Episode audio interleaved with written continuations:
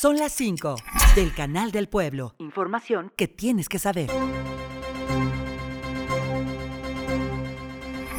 Los 51 alumnos, entre ellos un docente que quedaron varados en Acapulco tras el paso del huracán Otis, ya se encuentran en el estado de Hidalgo sanos y a salvo. En un trabajo coordinado entre autoridades universitarias y gobierno estatal, pudieron resguardarse y regresar después de su participación en la Convención Internacional de Minería en México 2023. Carlos Henkel, secretario de Desarrollo Económico y tres funcionarios más también ya están de regreso en la entidad.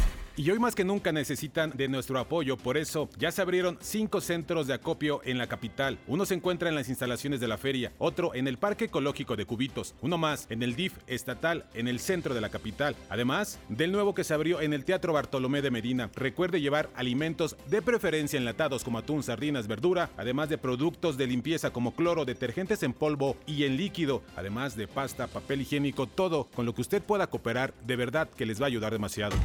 Y en Radio y Televisión de Hidalgo nos sumamos al apoyo que hoy necesitan nuestros hermanos de Acapulco Guerrero. Abrimos un centro de acopio en las instalaciones del organismo. Esperamos tu ayuda con alimentos, de preferencia enlatados, productos de limpieza, agua, medicamentos, vendas, alcohol, agua oxigenada, artículos de higiene personal, papel higiénico. Con lo que puedas ayudar será de gran importancia para nuestros hermanos que fueron afectados por el huracán Otis.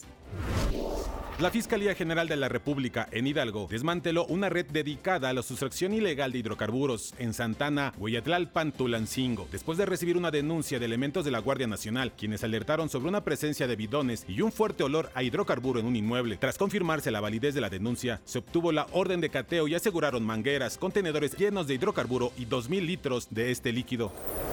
Y con la finalidad de fortalecer la tradición del culto a los muertos o chantolo, como se le conoce, autoridades en el estado distribuyeron cacao en la Sierra y Huasteca, en apoyo a la población. Recuerde que las fiestas de chantolo se llevarán a cabo del 30 de octubre al 2 de noviembre en la Huasteca Hidalguense, informó Sandra Rojas González. Y Uriel Ramírez.